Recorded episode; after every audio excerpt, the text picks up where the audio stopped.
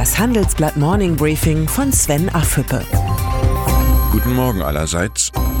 Heute ist Mittwoch, der 13. März. Und das sind heute unsere Themen. Europaverband Boeing 737. May scheitert erneut. Gerhard Schröder und die Zwerge. Die Boeing 737, sie ist das meistverkaufte Flugzeug der Welt und die 737 MAX ist das neueste Modell. Doch nach dem zweiten Absturz einer solchen Boeing wachsen die Zweifel an der Flugtauglichkeit der Maschinen.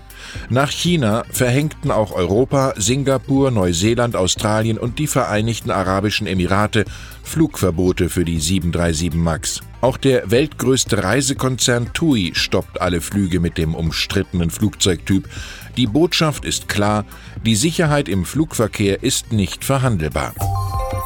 Umso mehr verwundert, dass die amerikanische Flugaufsichtsbehörde FAA der 737 MAX nach nunmehr zwei Abstürzen die Flugtauglichkeit bescheinigt.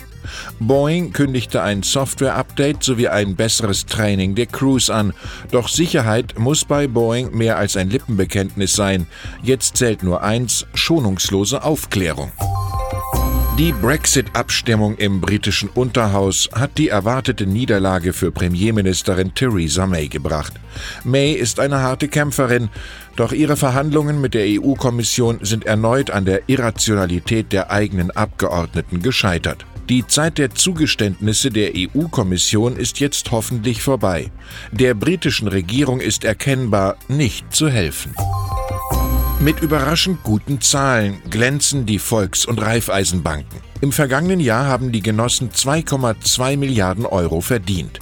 Mehr als im Vorjahr und deutlich mehr als Deutsche Bank und Commerzbank. Das Klagelied der großen Privatbanken über die Nullzinsen der Europäischen Zentralbank ist nachvollziehbar, aber als Ausrede für schlechte Ergebnisse taugt es nicht.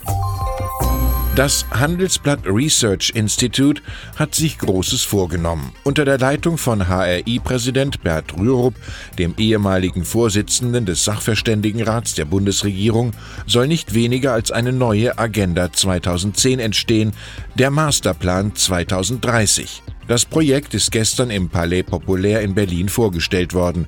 Rürups Mahnung an die Bundesregierung, es täte dem Land gut, wenn mit einer Modernisierung Deutschlands nicht bis zur nächsten Krise gewartet würde.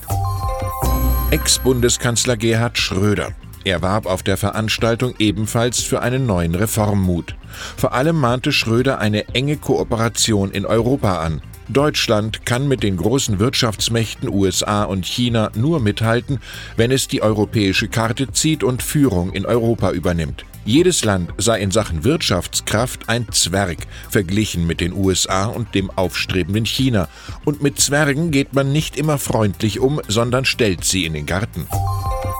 Die Drohung der USA, Geheimdienstinformationen zurückzuhalten, sollte die Bundesregierung chinesische Firmen beim Ausbau des schnellen 5G-Mobilfunknetzes beteiligen, wies Schröder scharf zurück. Das ist eine unverfrorene Erpressung.